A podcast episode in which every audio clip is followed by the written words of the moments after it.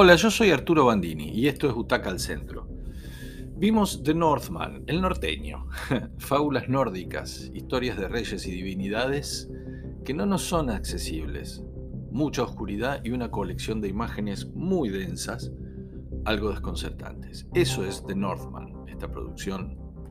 Para entender un poco más de dónde viene esa historia tenemos que hacer un repaso por las dos creaciones anteriores de este director que se llama Roger Robert perdón, Eggers, que son The Witch y El Faro. The Witch bastante inquietante y El Faro también por su temática, esa cuestión mítica de las sirenas. En ambas producciones, en ambas películas, lo oscuro, las tradiciones del folclore norteamericano, en ese caso mezcladas con lo satánico, con lo complejo, juegan un rol muy importante, pero se explican por sí mismas, porque de alguna manera nos instalan en un pasado supersticioso y místico, pero de fauna y geografías, digamos que reconocibles. No pasa eso en esta película de Northman, donde nos tenemos que ir al, norte, al mundo de los vikingos. Todo nos es ajeno. Todo nos excede. Los dioses son otros, las tradiciones, los climas, los bosques, todo es distinto y nos cuesta bastante desentrañarlo en la película. Acá de qué va, un niño es testigo del asesinato de su padre, Ethan Hawke, que es el rey, y no sabemos bien de qué reinado es, tampoco puede importar mucho. Es asesinado por, a manos de su, hermano, el, tío del, chico que ve todo, eh, el hermano del padre asesinado. Sucede justo cuando su padre, que viene de una larga temporada guerreando y se reencuentra con su familia, la madre ahí le sugiere, que es reina, Nicole Kidman, le dice a su esposo que el, hijo ya es adolescente y está preparado para aprender lo que necesita para ser rey. Y por las dudas, no vaya a hacer cosa que lo maten en alguna de sus salidas a guerrear. Eh, si no vuelve, eh, tiene que estar preparado. Así que juntos, padre e hijo, emprenden ese viaje iniciático que pasa por algunos segmentos sobrenaturales, invocaciones de dioses desconocidos, un papel ahí medio raro que hace William Dafoe hasta que al final de la jornada se va a producir el asesinato. Entonces este niño se convertirá en hombre, lejos de su tierra y de su familia, y solo tendrá una misión en la vida que es vengarse, matar a su tío y hacerse de nuevo con el trono que le pertenece y le fuera arrebatado. Ese niño se va a convertir en un adulto despiadado, en una máquina de matar, un salvaje indomable. Las escenas son fuertes. Alexander Skarsgård es, es un tipo grandote, esculpido.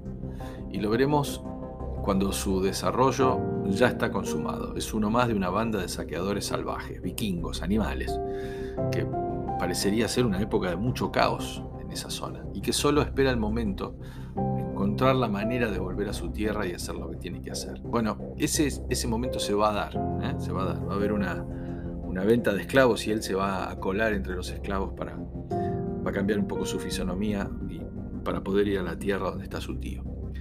Bueno, se va a escapar entonces cuando escucha que ese rey, su tío, que lo hace Claes Bang muy bien, a quien le vimos un Drácula muy interesante, ya no es un rey, sino que fue despojado por otro y ahora vive con su esposa, que era su madre, Nicole, en una hacienda o algo así, muy rica y rodeado de poder y de esclavos. Pero no es rey, de todas maneras él quiere matarlo.